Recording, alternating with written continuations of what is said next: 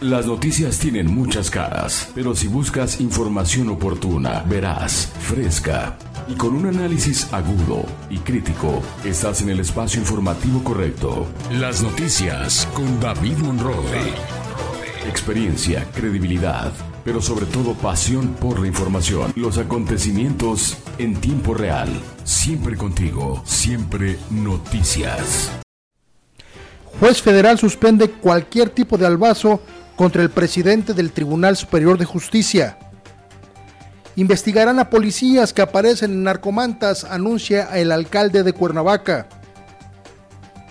Inicia Propaem denuncia por incendio en tiradero clandestino allá en Tezoyuca. ¿Qué tal? ¿Cómo está? Muy buenas noches. Me da mucho gusto saludarlo. Hoy es 22 de agosto de 2023. Yo soy David Monroy y le tengo todas las noticias para que usted se vaya tranquilo a dormir y esté perfectamente enterado. Antes le quiero reiterar, como siempre, como todas las noches, que tenemos un número de WhatsApp, una línea telefónica para que usted se comunique con nosotros al 777-514-5708. Se lo repito, 507, disculpe usted, 777-514-5708 para que entremos en comunicación, nos mande información y por supuesto a través de estas redes sociales, a través de este espacio, podamos enviar toda la información que usted nos, que usted nos hace el favor de, de, participarnos, de participarnos a través de esta forma de comunicación. Recuerde que las noticias con David Monroy puede verlas a través de Twitter en David Monroy MX, a través de Facebook en David Monroy Digital y en YouTube en David Monroy Digital a la hora que se transmite, que son las 7 de la noche, 19 horas y también de forma diferida a través de Spotify, Instagram y bueno, todas las redes sociales donde hacemos, bueno, estos, estas notas eh, unitarias que usted está viendo a lo largo del día al siguiente día de que hemos presentado el noticiero. Bien, vamos a la información porque hay bastante información de la que usted tiene que estar eh, perfectamente enterado. Un juez federal le da la razón al presidente del Tribunal Superior de Justicia y ya no pueden destituirlo. El magistrado presidente del Tribunal Superior de Justicia, Jorge Gamboa Olea, obtuvo una suspensión definitiva para, ser, para evitar ser removido del cargo. Por tanto, estará blindado ante cualquier intento del vaso por parte de los integrantes de este Tribunal Superior de Justicia, concretamente de algunos magistrados que la semana pasada aprovecharon un momento para tratar de destituirlo, lo cual, bueno, al final de cuentas no lo lograron y hoy el presidente del tribunal logra este amparo, una suspensión definitiva con la que ninguno de los magistrados ya podrá removerlo. Como le decía yo, esto después de que en días pasados quisieron destituirle sin tener una causa justificada, según el propio presidente del tribunal. Por eso es que un juez federal lo determina así, suspender provisionalmente, suspender definitivamente esta posibilidad de destituirlo a través bueno, de la resolución al juicio de amparo indirecto 110 diagonal 2023 y es que usted tiene que estar enterado enterada de esto este asunto que está pasando en el Tribunal Superior de Justicia está íntimamente relacionado con lo que ha sucedido en, la Fiscalía General del Estado. ¿Por qué? Porque el fiscal del Estado, hoy bajo proceso y en prisión preventiva, Uriel, Carmona, bueno, pues también había tratado de intervenir en el Tribunal Superior de Justicia, bueno, debido a que algunas de las sentencias, algunos de los casos no resultaron como él los esperaba y que de alguna manera o le redituaban un, un beneficio político o quizá de otra manera, pero estaba molesto con el presidente del tribunal porque no estaban haciéndose las cosas como el fiscal quería y logró intervenir. Hay toda una, toda una azonada ahí en el interior del Tribunal Superior de Justicia con eh, personajes perfectamente bien identificados con el fiscal. Por ahí hay algunos ex colaboradores del fiscal, por ahí está su cuñada, en fin.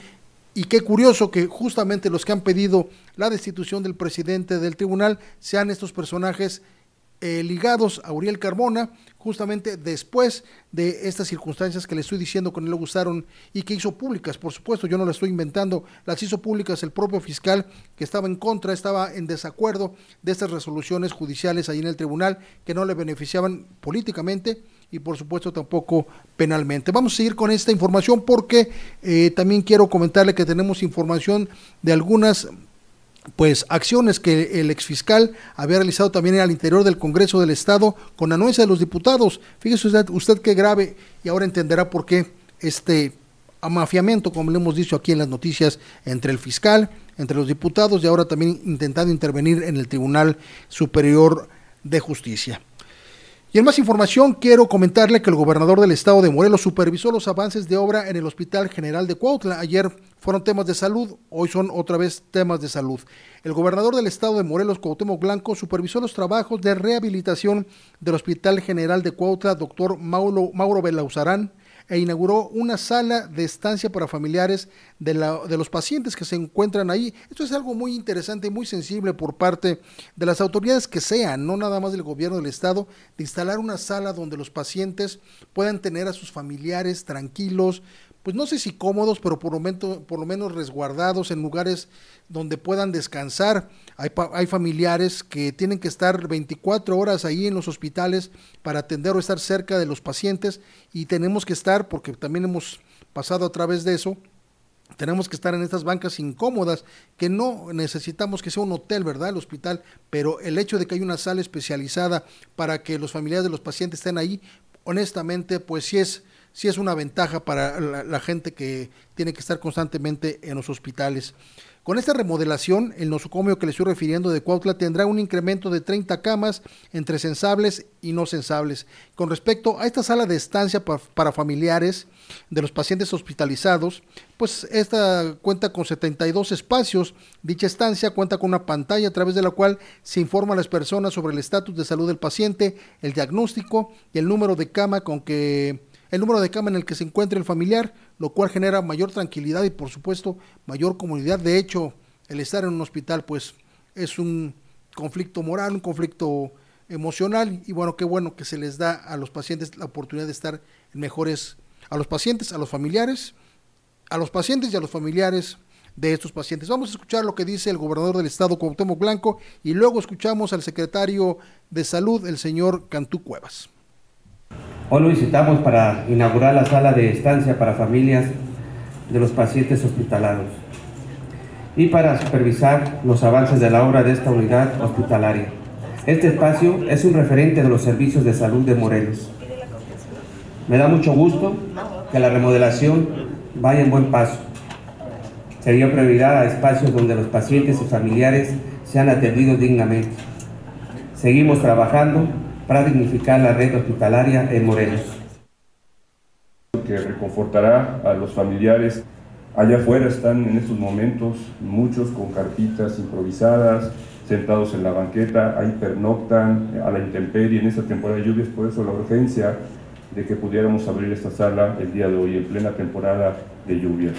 Esto es una sensibilidad que tiene el señor gobernador y que nos instruyó a que de manera inmediata, independientemente de la obra del hospital, que como ustedes saben está en construcción, que seguramente en un futuro próximo estará inaugurando el gobernador, hoy sí quiso abrir esta sala en beneficio de la población.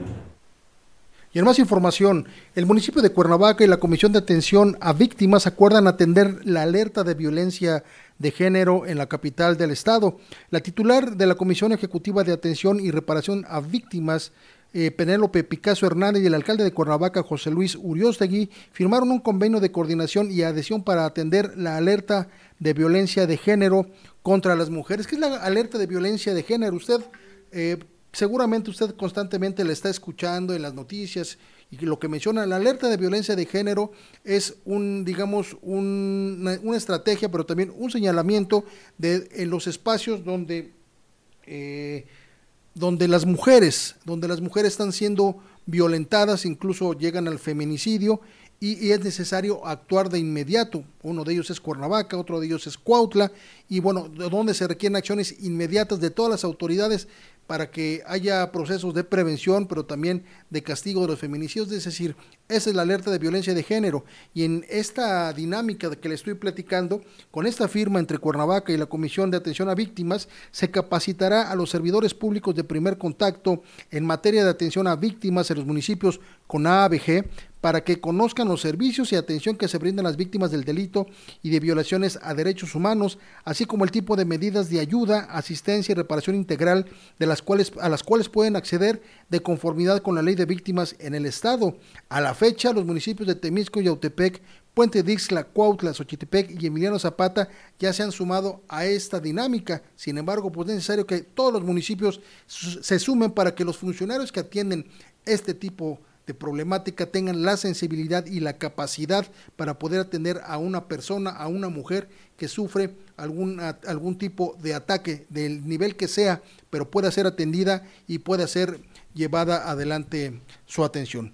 Le presento a Penélope Picasso, titular de la, de la Comisión de Víctimas, y posteriormente al alcalde de Cuernavaca, José Luis Uriostegui Salgado firma de este convenio, el cual es muestra del compromiso político del presidente municipal, José Luis Uriostegui Salgado, así como de su honorable cabildo, para trabajar en un tenor de protección hacia las mujeres víctimas de violencia. No debemos olvidar que la atención a víctimas es un esfuerzo colectivo, requiere la colaboración de autoridades, organizaciones civiles y de la sociedad en general. Cada uno de nosotros tiene un papel que desempeñar en la construcción de un entorno en el que las víctimas se sientan escuchadas, respaldadas y empoderadas para superar sus dificultades.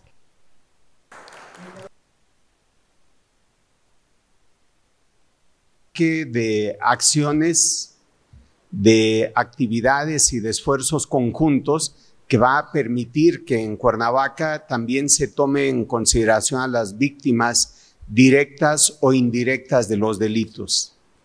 Muchas mujeres particularmente sufren violencia hasta llegar a perder la vida y sus familiares, tanto padres como hermanos, hijos, que en muchos de los casos sucede, se abandonan porque las personas que han perdido la vida eran quienes se dedicaban a, llevar los recursos económicos para sostener a la familia.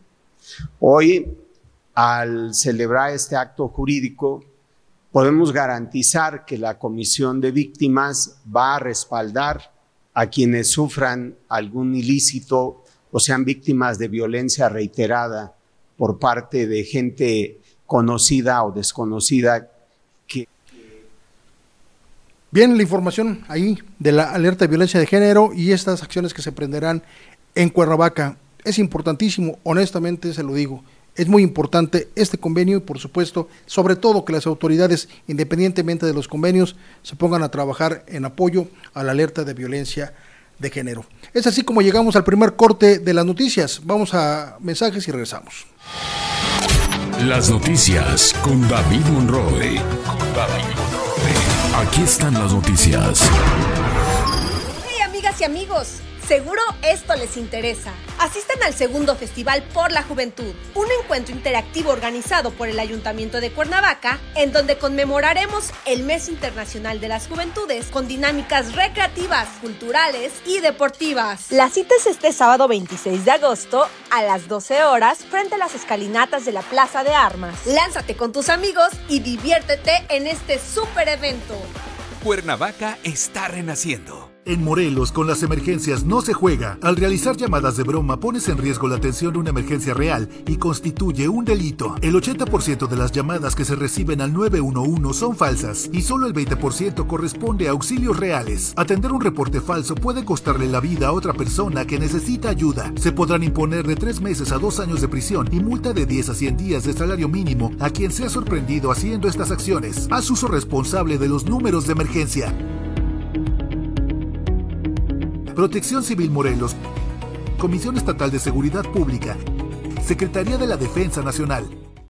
El Ayuntamiento de Cuernavaca trabaja por tu seguridad. Llama a la central de emergencia C4, 777-312-1274 a las 24 horas. Si fuiste víctima de algún delito, necesitas apoyo de protección civil y bomberos o acompañamiento de la Policía Municipal por considerar que estás en una situación de riesgo en Cuernavaca, llama. Central de emergencia C4, 777-312-1274 a las 24 horas. En Cuernavaca, con tecnología y capacidad de reacción, estamos para servirte. Cuernavaca está renaciendo. Las noticias con David Monroe. Con David Monroe. Aquí están las noticias. Bien, ya estamos de regreso con más información aquí en las noticias.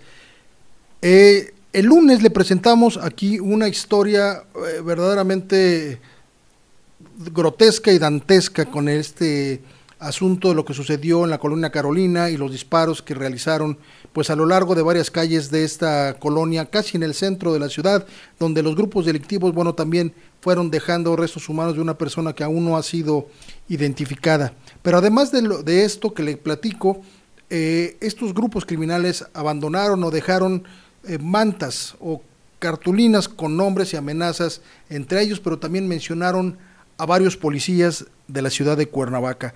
Ya sé, este asunto no es nuevo y ya sé que tampoco va a ser la última ocasión. Sin embargo, y a diferencia de lo que ha pasado en otros momentos donde estos, estos mensajes solo sirven para que sean engrosadas las denuncias al interior de, de las dependencias, bueno, pues ahora este asunto sí será tomado en cuenta por las autoridades de Cuernavaca y van a investigar a los policías que sean mencionados, ponderando siempre que finalmente estas mantas no son otra cosa más que eso, acusaciones entre grupos criminales. Vamos a ver qué dijo el presidente, qué dijo el presidente municipal de Cuernavaca al respecto, José Luis Uriostegui, sobre justamente este tema de la investigación de policías para saber si están o no involucrados en lo que dice justamente estas mantas, que reitero, no son mensajes eh, dignos de credibilidad de acuerdo con las autoridades. Vamos a escuchar. Eh, hemos registrado una víctima que lamentablemente fue cortada en pedazos y estos distribuidos en varias zonas, particularmente San Antonio y la Carolina. Son mensajes directos a quienes operan delictivamente en esta área.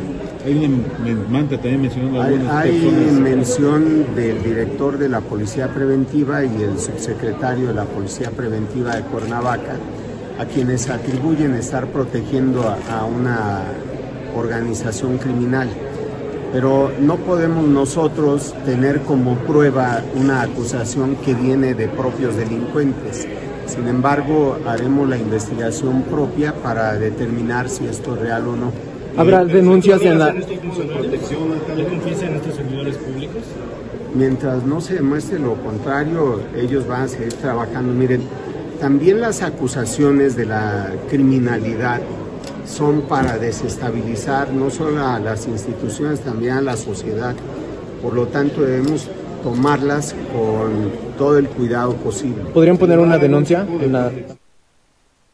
Sin duda un tema delicado por el tema jurídico, sin embargo, pues también hemos visto, incluso los medios de comunicación, cómo estos grupos a veces tienen más información que las propias autoridades. Sin duda, un tema polémico, pero qué bueno que las autoridades, bueno, pues van a ponerse a investigar si es cierto o no es cierto que sus propios funcionarios podrían estar involucrados en cosas, en cosas ilícitas, en cosas que no deben ser en, en, en sus actividades cotidianas. Hace un par de años, si no me equivoco, allá en la zona sur de la ciudad de Cuernavaca, en la colonia Los Pilares, ahí en las minas, en lo que eran las minas de arena de la colonia, justamente las minas, pero también conocido como Los Pilares, el agua reblandeció un cerro que se encuentra sobre una serie de casas, una colonia, Los Pilares.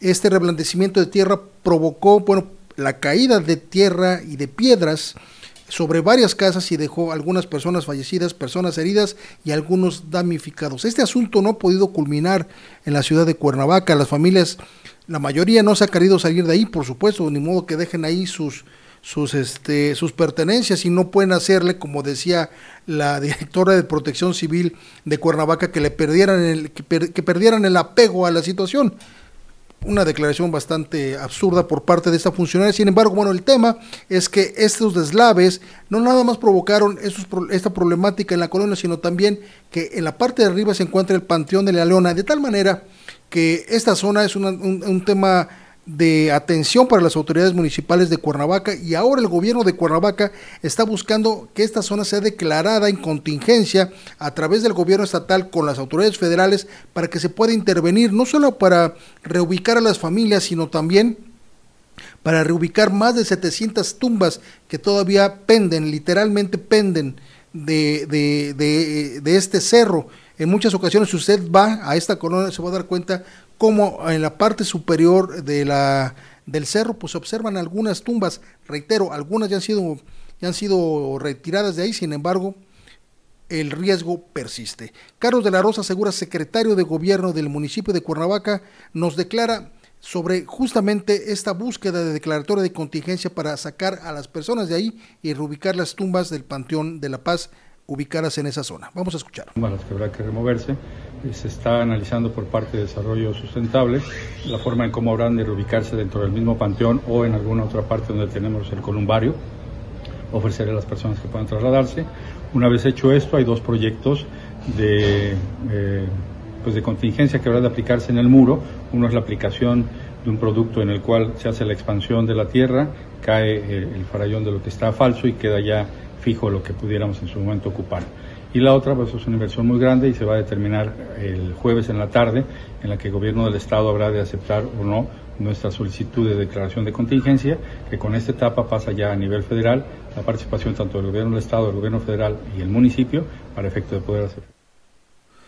Bien, y en más información de la capital del estado, hoy autoridades del sistema de agua potable y alcantarillado de Cuernavaca, el conocido ZAPAC, dieron una rueda de prensa en donde anunciaron que una gran cantidad de las tomas que existen en Cuernavaca, muchas de ellas son clandestinas, así como también, eh, así como también se ha informado que casi el 40% del agua de Cuernavaca se desperdicia debido a las fugas que persisten en, los, en el sistema de drenaje o de alcantarillado o de tubería que lleva el agua potable a las, a las, a las casas en Cuernavaca. Bueno, pues también la gran cantidad o una gran cantidad más bien de tomas de agua, bueno, pues son irregulares, son clandestinas y hoy en la rueda de prensa del ZAPAC dieron a conocer esto, pero también dieron a conocer que en breve iniciarán las obras de rehabilitación de dos pozos allá en la colonia Los Pilares de la zona de la zona norte de Cuernavaca y también en la colonia Antonio Barona, donde no solamente van a dejar sin agua durante un tiempo a las familias y esto bueno lo, lo equilibrarán con la con la llegada de pipas surtidoras, sino también las autoridades hacen énfasis que la ciudadanía no tome agua de sus tuberías durante la rehabilitación de, esta, de estos pozos porque eh, vierten pues una serie de, de, de, líquidos, una serie de químicos para limpiar las tuberías, entre ellos cloro y otras cosas, de tal manera que ponga atención, por favor no se ponga en riesgo, las autoridades les están alertando que no que no beban, que no utilicen el agua durante los tiempos de rehabilitación de estos pozos allá en los pilares y el Antonio Barona. Vamos a escuchar a Dante Figueroa Castelar, director de operativo de ZAPAC, sobre este tema y sobre el tema también de las tomas clandestinas.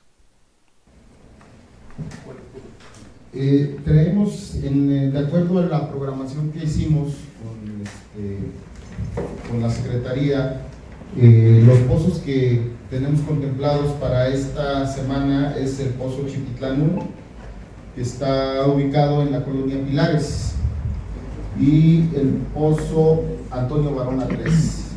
Son este, pozos donde se encuentran este, muy densamente poblados.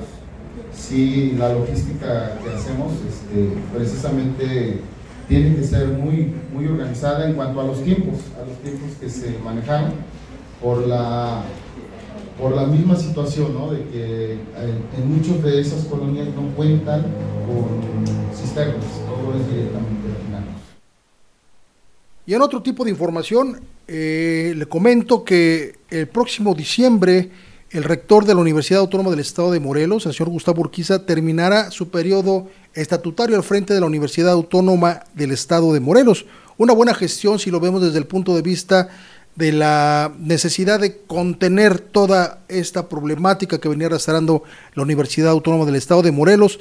Gerardo Urquiza se dedicó, Gustavo Urquiza se dedicó únicamente a contener las circunstancias de carácter económica, buscar los recursos económicos y generar toda una reingeniería para, bueno, equilibrar las finanzas de la Universidad Autónoma del Estado de Morelos. Consideramos que el papel que realizó el, el rector fue el adecuado y lejos de protagonismo, lejos de politiquería y lejos de andar encabezando marchas en la ciudad de Cuernavaca, el rector se dedicó a lo que tenía que dedicarse. Pero bueno, en diciembre culmina su periodo y ha sido pues ya preparada, a punto de ser enviada al Consejo Universitario la convocatoria correspondiente para renovar la titularidad en la rectoría de la Universidad Autónoma del Estado de Morelos. Hoy, Gustavo Urquiza, Gerardo, eh, siempre le confundo el nombre, disculpe usted, el rector Urquiza eh, habló so, sobre el tema, habló sobre su sucesión y habló de la posibilidad de que pues haya una mujer ahora en, en la participación para la Universidad Autónoma de Estado de Morelos. mediados del, mes de septiembre ya se publique la, convocatoria en los medios de comunicación y pues ya podrán participar este, todas y todos que estén interesados en este, pues, eh, querer ser rectores o rectoras, desde luego, y lo que más deseamos nosotros es que sea un proceso transparente, eh, democrático, desde luego, y que pues mostremos civilidad universitaria, que todo lo podemos hacer nosotros dentro de nuestra universidad de una manera pacífica. Que la prioridad, bien saben que nosotros en nuestra administración, la prioridad pues, ha sido la academia, ¿no? la parte académica, no descuidar en ningún momento este, debido al proceso, no descuidar para nada la parte académica, que no este, haya ausencia de maestros en clases, desde luego, este, que se siga pues, normal ¿no? durante el proceso y creo que se puede llevar de manera pacífica, como lo menciono. Y yo pienso que pues, ya hay demasiada madurez al interior de nuestra universidad para llevar un proceso de manera tranquila.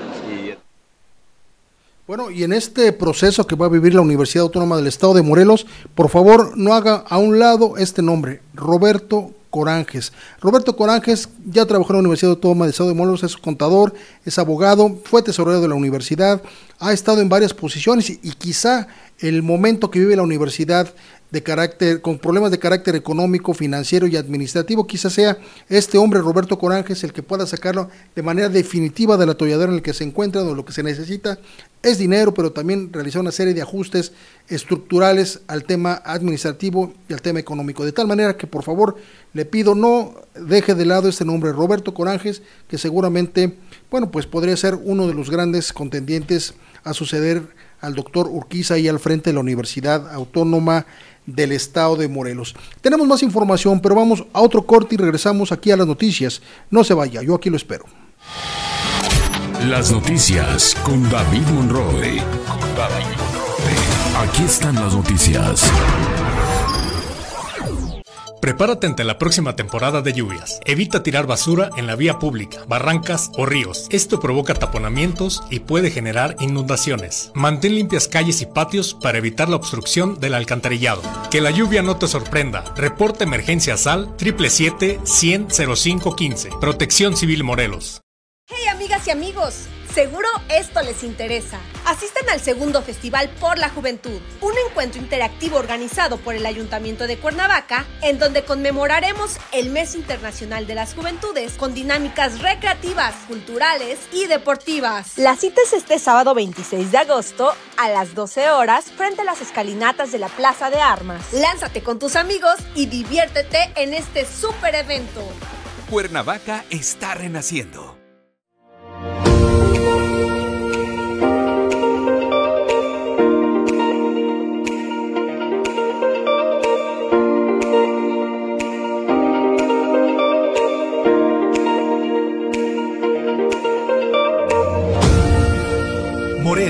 Anfitrión del mundo. Las noticias con David Monroe. Aquí están las noticias. Bien, la semana pasada le dimos cuenta aquí de un incendio en el tiradero, que no es el relleno sanitario, un tiradero eh, de basura allá en la comunidad de Tezoyuca, en el municipio de Emiliano Zapata, eh, que se quemó cualquier cantidad de cosas, sobre todo plástico, sobre todo material inorgánico que contaminó de forma terrible el cielo. Ya contamina el suelo, pero pues ahora contaminaron terriblemente el cielo. Este, este tiradero ya ha sido clausurado por las autoridades eh, ambientales del estado de Morelos, pero hoy la Procuraduría de Protección al Medio Ambiente del estado de Morelos inició una denuncia, una denuncia ante la Fiscalía General del Estado contra quien resulte responsable por los daños ambientales que pudieron haberse generado. Vamos a ver si este asunto camina, esperemos que sí. De acuerdo con la información que nos han proporcionado este día la, la Propaem, bueno, pues esta, esta denuncia fue iniciada por Carlos Saldívar Salazar, titular de esta, de esta dependencia, la Propaem, quien detalló que se integró una carpeta de investigación con número SC-01 diagonal 906 906-1 diagonal 2023 en contra de quien o quienes resulten responsables de la probable comisión de los delitos contra la ley de equilibrio ecológico y la protección al medio ambiente del estado de Morelos. El procurador eh, ambiental de Morelos dio a conocer que el sitio era utilizado para depositar, lo que le decía yo, residuos sólidos sin ningún tipo de control ambiental y que el manejo inadecuado produce afectaciones al medio ambiente de manera directa y a los habitantes de las comunidades cercanas al lugar. Y bueno, si se incendia, bueno, peor aún, peor aún la problemática que genera. Esperemos, esperemos que esta denuncia camine, pero también es importante que en la Cámara de Diputados eh, se tome en serio este tema del medio ambiente, porque no solamente es necesario tener una, una ley de equilibrio ecológico, es necesario que estas leyes tengan dientes, dientes para castigar verdaderamente como lo hacen otros códigos de carácter, de carácter penal, castigar a quienes infrinjan la ley en materia ambiental. Es imposible, de verdad, que alguien que causa grandes problemáticas como esta, como este tema de, de los tiraderos a cielo abierto o, o, la quema de llantas o la incluso, incluso la, el,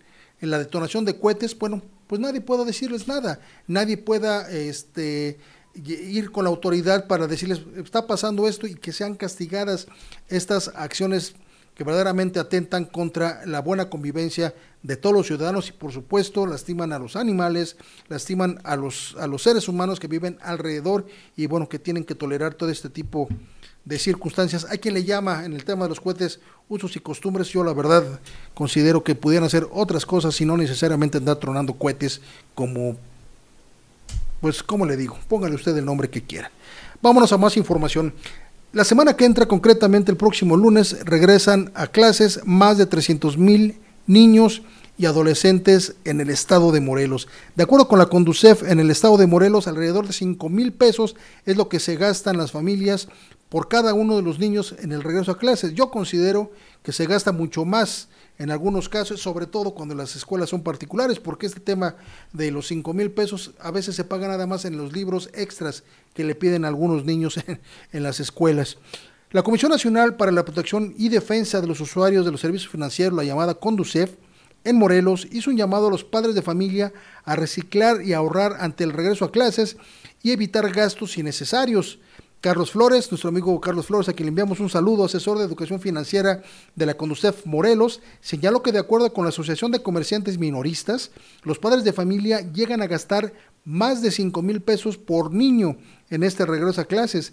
Estos gastos, dice, se pueden reducir reciclando materiales del año escolar anterior, si es que dejaron algo los muchachos, incluyendo uniformes y mochilas. Vamos a escuchar a don Carlos Flores, asesor, asesor de educación financiera de la Conducef Morelos. Regreso a clases es de las denominadas épocas de alto consumo derivado de que precisamente se gasta mucho dinero en el regreso a clases. Estadísticamente se tiene de que más de 5.335 pesos son los que gasta cada padre de familia por niño. Estamos hablando que si una persona, pues bueno, llega a tener dos niños y estos dos niños están en edad escolar de educación básica o educación media, estaría gastando por cada uno de ellos precisamente cerca de esta cantidad, los 5.375 pesos. Por ello es muy importante hacer el llamado a los padres de familia a siempre realizar un presupuesto. Es decir, sabemos que están los niños en edad escolar y tenemos que ir realizando un presupuesto a lo largo del año precisamente para que estos gastos no se vean en este caso tan fuertes para esta época. Sabe, recicle, reutilice para que por favor no gaste, protegemos al medio ambiente, por supuesto, y bueno, sobre todo, pues no gastar, no gastar de más en este próximo regreso a clases. Y tengo más información, de nueva, de nueva cuenta, Huitzilac es el tema. Vinculan a proceso a una ex policía municipal de Huitzilac que estaba vinculado con un secuestro agravado, le platico. En operativo desplegado en el municipio de Huitzilac a cargo de elementos de la Agencia de Investigación Criminal de la Fiscalía Especializada en Combate al Secuestro y Extorsión, se logró la detención de Gustavo N., conocido como el Tabo o el Chato, en cumplimiento a una orden de aprehensión librada en su contra por el delito de secuestro agravado. Los hechos que se le atribuyen ocurrieron en el mes de marzo de 2016, cuando una familia fue secuestrada sobre la autopista, fíjese nomás, secuestrada sobre la autopista México-Cuernavaca a la altura del poblado de Coajumulco, perteneciente al municipio de Huitzilac, por quienes cobraron eh, para liberarlos una, suma, una fuerte cantidad de dinero a cambio de la liberación. Luego de su aprehensión, Gustavo N. fue internado en el Centro Estatal de Readaptación Social allá en Atlacholoaya, en donde quedó a disposición del juez de control, quien, en, quien en audiencia inicial dictó una vinculación a proceso en su contra, misma que se sustentó en los datos de prueba expuestos por el agente del Ministerio Público justamente de esa fiscalía que le hago referencia.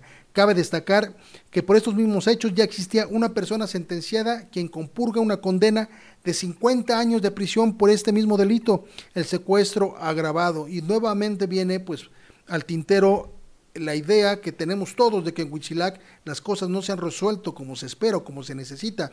Huitzilac sigue siendo un hervidero de grupúsculos dedicados a diferentes crímenes, desde el despojo, el secuestro, el robo de autos, el asalto de caminos, en fin, desde 2017 este sujeto, bueno, ya, ya, era, ya era buscado, imaginemos 17 a la fecha, son varios años y las cosas creo que han ido agravándose en esta zona. Esperemos, como dice el gobernador del estado que ha anunciado, bueno, pues es necesaria una intervención eh, poderosa de diferentes autoridades allí en el municipio de Huitzilac para ya terminar de una vez con lo que aqueja al comercio, aqueja a las inversiones, aqueja a los inmuebles en este municipio que es hermoso y que nos vincula directamente con la Ciudad de México. A la cárcel, otro sujeto vinculado al secuestro agravado de allá de Huitzilac, además era policía. Hay habitantes que dicen que los medios de comunicación nos dedicamos a hablar mal de Huitzilac. No, no, señor. No, no somos los medios de comunicación. Son las acciones de muchos de los ciudadanos que viven ahí y que, como dicen algunas autoridades, concretamente la Fiscalía, pues no los denuncian porque son familiares o son amigos, porque justamente son de la, son justamente de la zona, son conocidos entre ustedes y por eso no son, no son denunciados. En información totalmente diferente quiero informarle que Margarita González Sarabia ratificó su proyecto de apoyar la comercialización de los productos del campo. Si hay algo que mencionar, Margarita González Sarabia es una de las aspirantes a la coordinación de la cuarta transformación en el estado de Morelos que más, que más eh, ha subrayado el tema del campo en la entidad, que más ha subrayado el tema de, los temas indígenas, que más ha subrayado el tema de la producción justamente en las áreas agrícolas como parte de la necesidad de reconvertir el estado de Morelos y bueno, pues llevarlo a lo que es, a una de las grandes vocaciones que tiene Morelos, que es el fortalecimiento del campo, el fortalecimiento del producto, del producto de la tierra y desde luego la comercialización, que es lo que está justamente mencionando en esta información. Margarita González Sarabia, aspirante de la coordinación de los comités de la defensa de la 4T en Morelos, se reunió con miembros de la Confederación Nacional de Agrupaciones de Comerciantes de Centrales de Abastos, en específico con productores de pitaya y cítricos en el estado de Morelos, en la localidad de Zacapalco, allá en el municipio del oriente de Morelos, del oriente de Morelos llamado Tepalcingo. En dicha reunión los productores manifestaron las fortalezas de los cultivos que hay en Morelos, así como algunas de sus preocupaciones respecto a la comercialización de los mismos. El presidente de esta agrupación, Octavio Martínez Vargas y algunos integrantes de dicha organización hicieron el compromiso de apoyar a los productores en la comercialización evitando intermediarios para que obtengan un precio más, más competitivo de estos de estos productos. Bueno, pues Morelos es líder en muchos productos, no nada más en, en, estos temas de la pitaya y los cítricos. Morelos es líder, por ejemplo, en la producción de nopal. Si usted sabe, allá en el norte de Morelos, bueno, pues este es uno de los cultivos que en su momento, hace como 25 años, tuvieron que introducirlo debido, bueno, pues a una serie de condiciones de carácter agrícola en la zona. Introdujeron el nopal e introdujeron el agave azul. El agave azul se sigue cultivando en aquella zona, con lo que esto conlleva, usted sabe, el agave azul se utiliza para producir aguardiente, no le podemos decir tequila porque no es una denominación de origen, pero sí se produce ese, ese aguardiente en Morelos, pero también se produce el nopal. El nopal, una de las verduras pues más exquisitas, no sé si le gusta a usted, a mí sí me gusta el nopal y es una de las, eh, de las verduras más exquisitas que pueda tener el mexicano y Morelos, Morelos es uno de los líderes en esta producción y es justamente a donde quiere llegar esta, el proyecto de esta aspirante a la titularidad de la 4T en el estado de Morelos, Margarita González, González Sarabia. Y vamos a cambiar totalmente la información, vámonos a información de carácter nacional, porque Enrique Alfaro, quien es el gobernador del estado de Jalisco, confirmó este martes que las pruebas de ADN realizadas a los restos calcinados encontrados en una finca en Lagos de Moreno, allá en el estado de Jalisco, hace unos días no son de los cinco jóvenes desaparecidos el pasado 11 de agosto. Y es que le platico, ya se daba por hecho que los cuerpos encontrados en un inmueble allí en Jalisco pertenecían a estos muchachos, a estos cinco muchachos desaparecidos, ya daban por hecho. Honestamente, eh, francamente, no podemos a veces tener una buena opción, un buen pensamiento de lo que pudieran pasar unos chicos que se encuentran desaparecidos, pero al final de cuentas los restos encontrados no pertenecen a estos chicos desaparecidos en Lago de Moreno, en Lagos de Moreno y el, el gobernador de allá, Enrique Alfaro, quien por cierto se encuentra entre los eh, gobernadores con mayor o con menor, con menor este, aceptación en el país, bueno, pues dice que esos no son. Se queja justamente de que se difundieron versiones de que estos muchachos eran los que habían sido encontrados, pero no es así. La Fiscalía General del Estado de Morelos informó que este, en ese periodo asegurado vinculado a la investigación de los cinco jóvenes desaparecidos allá en Lagos de Moreno, bueno, pues no, no, no pertenece a lo que están buscando los jóvenes, a pesar de que ahí se encontraron con los cuerpos, armas pusocontates y otros indicios. Vamos a escuchar lo que dice el gobernador Alfaro con respecto a este caso y la molestia, la molestia del jefe del Ejecutivo en Jalisco, justamente por la difusión de una verdad que todavía no ha sido comprobada o al revés, de solamente versiones infundadas sobre la localización o la presunta localización de los jóvenes desaparecidos. Pues que seguimos viendo, seguimos viendo cosas muy raras, eh, no se puede jugar con esos temas. Creo que los medios de comunicación, lo digo con respeto, tienen que hacer una valoración sobre cómo manejar esa información porque lo que se generó durante el día domingo me parece de la más alta irresponsabilidad, incluso poniendo en riesgo una vez más a los elementos que tuvieron que acudir a atender reportes anónimos. Eh, la verdad es que es lamentable lo que sucedió y yo le pido a la gente que atendamos fuentes oficiales y que mantengamos todos una actitud responsable ante hechos como estos. Y eso es muy importante, sobre todo en los medios de comunicación, porque a veces eh, por ganar la nota en algunos espacios, algunos medios de comunicación dan por hecho algunas versiones, y es lo que dice el gobernador de Jalisco. No se vayan con la finta de algunas versiones. Hasta el momento eh, no hay nada con respecto a la localización de los jóvenes de allá en Lagos de Moreno y eso es verdaderamente grave, quizá aún más grave de las versiones que fueron propaladas el pasado domingo. Y en más información también de carácter eh, del horror que vive México desde hace muchos años, el gobierno de México exhibió esta mañana en la mañanera, en la conferencia de prensa del presidente López Obrador, evidenciaron al juez segundo de Distrito de Procesos Penales Federales, allá en Tamaulipas, Ernesto Vladimir Tavera Villegas, por haber liberado a seis presuntos secuestradores y homicidas de Juan Francisco Sicilia, hijo del escritor y activista Javier Sicilia, y a seis de sus amigos en un hecho horrendo acaecido en marzo de 2011 aquí en el estado de Morelos. De acuerdo con la información proporcionada por el subsecretario de Seguridad y Protección Ciudadana, durante la conferencia de prensa diaria del gobierno federal, Luis Rodríguez Bucio, el pasado 18 de agosto, el órgano administrativo desconcentrado de prevención y readaptación social recibió la resolución donde el juez Tavera Villegas hace del conocimiento la sentencia absolutoria a, a favor de estos seis presuntos secuestradores. El juez ordenó su inmediata libertad respecto del delito de privación ilegal de la libertad en su modalidad de secuestro, es decir, no ha liberado a todos los integrantes de este grupo de sujetos que participaron en la entrega, en el aseguramiento, en el homicidio y después en el traslado de los cadáveres de Juan Francisco Sicilia, en ese entonces de 24 años, y seis de sus amigos en un vehículo que fue, que fue localizado allá en Las Brisas. ¿Se acuerda usted un 27 de marzo, todos hechos, todos apilados en la cajuela y en el interior del vehículo?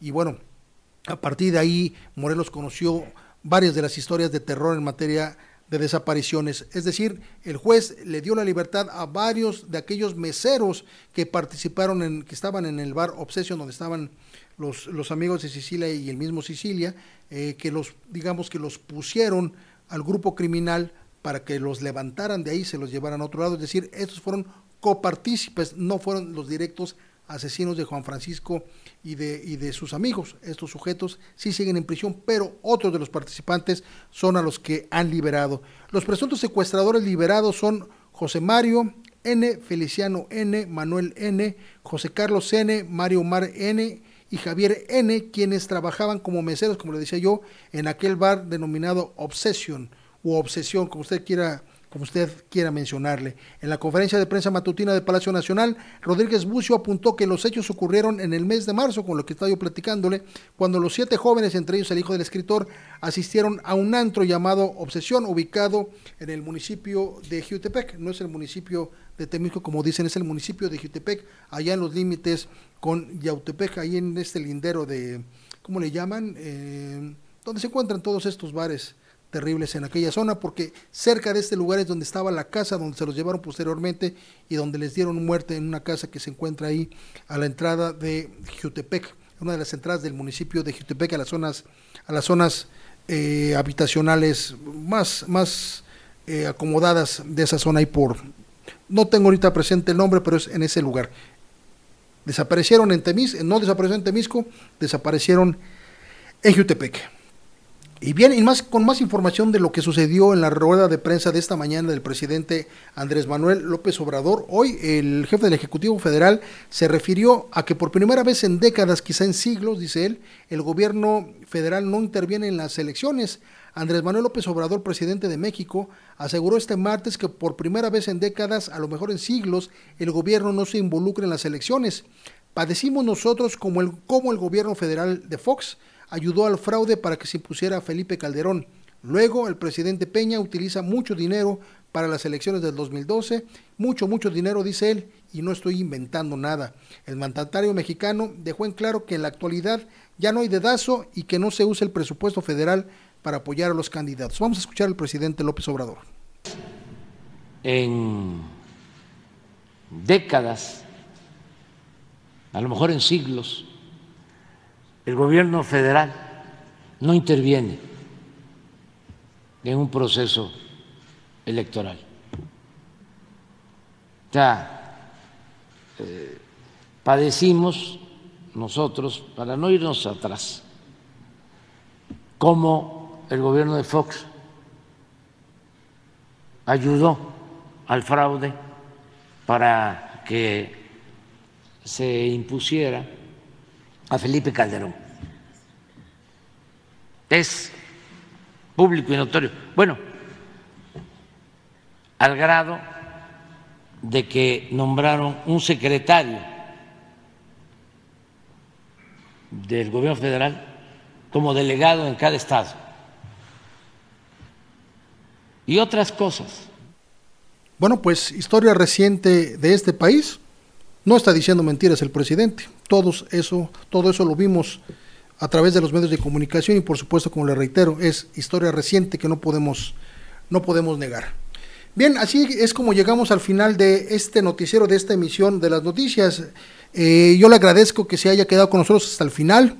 Yo le agradezco también que se informe a través de nosotros. Aquí puede confiar en la información que le estamos exponiendo. Es la información más importante y más trascendente de las últimas horas. A nombre de todo el equipo, yo lo espero mañana. Le agradezco y lo espero mañana de nueva cuenta a las 19 horas. A nombre de Daniel García en la realización y en el máster digital y a Jimena Limas en la coordinación general y en la coordinación de información. Muchísimas gracias. Hasta mañana. Yo soy David Monroy. Las noticias tienen muchas caras, pero si buscas información oportuna, verás, fresca y con un análisis agudo y crítico, estás en el espacio informativo correcto. Las noticias con David Monroe. Experiencia, credibilidad, pero sobre todo pasión por la información. Los acontecimientos en tiempo real. Siempre contigo, siempre noticias.